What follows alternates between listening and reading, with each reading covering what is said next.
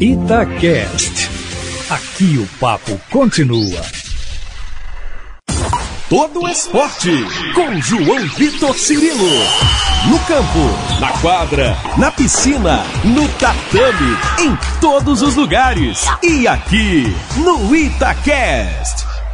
Fala pessoal, um abraço para você que está acompanhando a cobertura olímpica da Itatiaia nas redes sociais, no podcast de Todo Esporte Olímpico, no site da Itatiaia. Obrigado pela presença mais uma vez. Estamos chegando para a gente projetar o dia 12 dos Jogos, a quarta-feira em Tóquio, mas é importante a gente lembrar da terça, o dia 11, porque o Brasil teve um dos seus melhores dias em toda a história dos Jogos. A verdade é essa. Medalhas conquistadas, o ouro da Martini e da Caena, confirmando a expectativa, defendendo o ouro conquistado na Rio 2016. Bicampeãs olímpicas na vela. Tivemos medalhas de bronze especiais também. Com Abner Teixeira no boxe, ele acabou derrotado, mas já tinha a medalha garantida, né? O boxe, a chegada à semifinal já garante a, a medalha. Tivemos também o Thiago Braz, ele que é outro que foi campeão olímpico na Rio 2016 e agora garantiu mais um pódio com o bronze conquistado. O Thiago que viveu um ciclo muito complicado, sem clube, acabou sendo demitido do Pinheiros em meio à pandemia. Uma volta por cima muito legal em um ciclo especial para ele, certamente com um gosto diferente essa medalha para o Thiago Braz, bem semelhante ao ouro conquistado na Rio 2016. Quanto a isso eu não tenho dúvida alguma. Nós tivemos também um outro bronze muito especial, que foi do Alisson dos Santos, o Pio, ele que conquista esse, essa medalha de bronze uh, nos 400 metros com barreira. Uh, porque já era encarado pelas provas conquistadas aí no, no último ciclo, recentemente, na chegada, nessa reta final de chegada a Tóquio como um dos candidatos à medalha, mas ele esteve fazendo parte de uma prova que foi histórica nos 400 metros com barreira, porque todos os índices foram eh, elevadíssimos, especiais. Todo mundo do pódio ficaria muito perto, pelo menos, do ouro. O caso do Alisson, que terminou em terceiro, ele ficaria muito perto do ouro na Rio 2016, caso essa prova fosse comparada com a prova anterior na última edição dos Jogos. Uma medalha também muito especial para o Alisson, ainda é um jovem e vai construir uma história olímpica ainda muito interessante pelo Brasil. Além disso, a gente teve uma outra garantia de medalha com a presença da Bia Ferreira, ela que venceu a sua luta no boxe, garantiu a medalha, a disputa da medalha.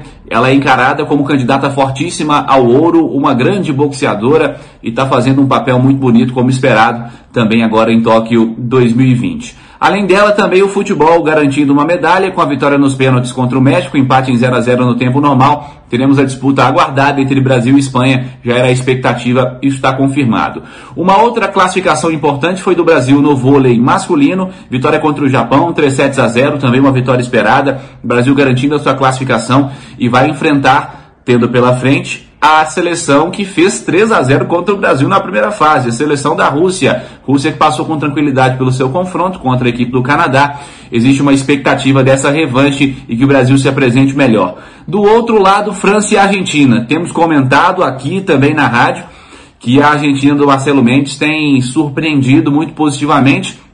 Nenhuma surpresa por se tratar de mais um trabalho comandado pelo Marcelo com extrema competência, mas é um time que compete demais e hoje eliminou a, a seleção uh, com mais uma vitória importante né, em 5 sets, eliminou a seleção italiana, vem fazendo e cumprindo um excelente papel a seleção da Argentina. Está pronta para fazer história, quem sabe subir ao pódio olímpico aí, os comandados do Marcelo Mendes no voleibol masculino.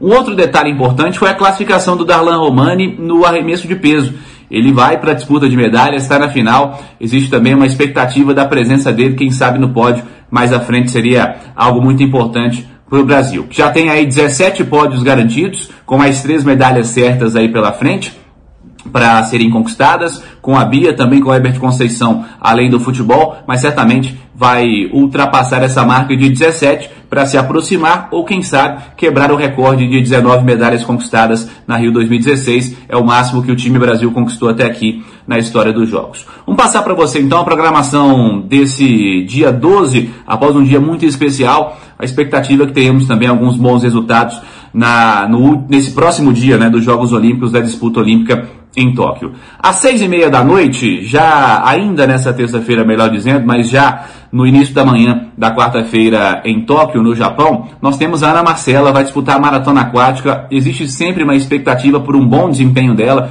Quem sabe esteja no pódio, confirmando essa expectativa. Às seis e meia, então, seis e meia da manhã da quarta-feira em Tóquio, seis e meia da noite no horário de Brasília, Ana Marcela para ser observada na maratona aquática. Ainda nessa noite nós temos às 9 horas dois eventos, a presença do Felipe dos Santos no Decathlon e também três brasileiras no skate park. O Skate Street nos forneceu aí duas medalhas importantes com o Kelvin e com a Raíssa. Agora a expectativa também que tenhamos a presença positiva com as mulheres primeiramente no Skate Park. Temos a Dora Varela, também a Isadora Pacheco e a Indiara Asp nessa prova a partir das 9 horas, o Skate Park com o Brasil. Às 10 horas, o Alisson e o Álvaro lutam pela sobrevivência do Brasil no vôlei de praia. Já tivemos eliminações nas quartas de final da Ana Patrícia e da Rebeca, a mineira Ana Patrícia se despedindo da competição. E nas oitavas ficaram pelo caminho a Agatha e a Duda, além do Evandro e do Bruno. Justamente os, os, adversários do Evandro e do Bruno nas oitavas de final, a dupla da Letônia, o Plavins e o Tox, é que vão enfrentar aí agora nessa fase quartas de final o Alisson e o Álvaro, lutando pela classificação a semi para seguir buscando uma medalha. A partir das 10 horas da noite, esse duelo. Às 11 horas tem atletismo, dois representantes do Brasil, semifinais do 110 com Barreira, o Gabriel Constantino e o Rafael Campos Pereira nessa disputa. Constantino primeiro, o Pereira às 11h16. Teremos essa disputa no atletismo pro Brasil. Atletismo que já teve o Pio, o Alisson dos Santos conquistando medalha importantíssima. Três da manhã, a Ingrid Oliveira vai disputar os saltos ornamentais. Três e meia da manhã, às 13h33 para ser mais exato, mais uma medalha, mais uma medal race a corrida da medalha para dupla brasileira na vela, classe 470 com a Ana Luísa, também com a Fernanda. Às 7 horas da manhã tem hipismo, a prova de saltos, a decisão com o Yuri Mansur representando o Brasil. E para fechar o dia, já abrindo a manhã de quarta-feira no Brasil, no horário brasileiro, temos o vôlei feminino, disputa da fase quartas final na quadra Brasil e Rússia. É desafio importantíssimo para as comandadas do Zé Roberto Guimarães, buscando a classificação. É a expectativa que o Brasil vença e vença bem e siga lutando por medalha nos Jogos Olímpicos de Tóquio. Para você que nos acompanha aqui no site, nas redes sociais, também no podcast Todo Esporte Olímpico, amanhã tem mais vídeo, tem mais podcast para a gente trazer. Quem sabe mais novidades importantes com resultados do Brasil, mas a expectativa por mais medalhas no dia 13 dos Jogos. Combinado? Um abraço e até amanhã. Você ouviu Todo Esporte com João Vitor Cirilo, seu esporte preferido passado a limpo.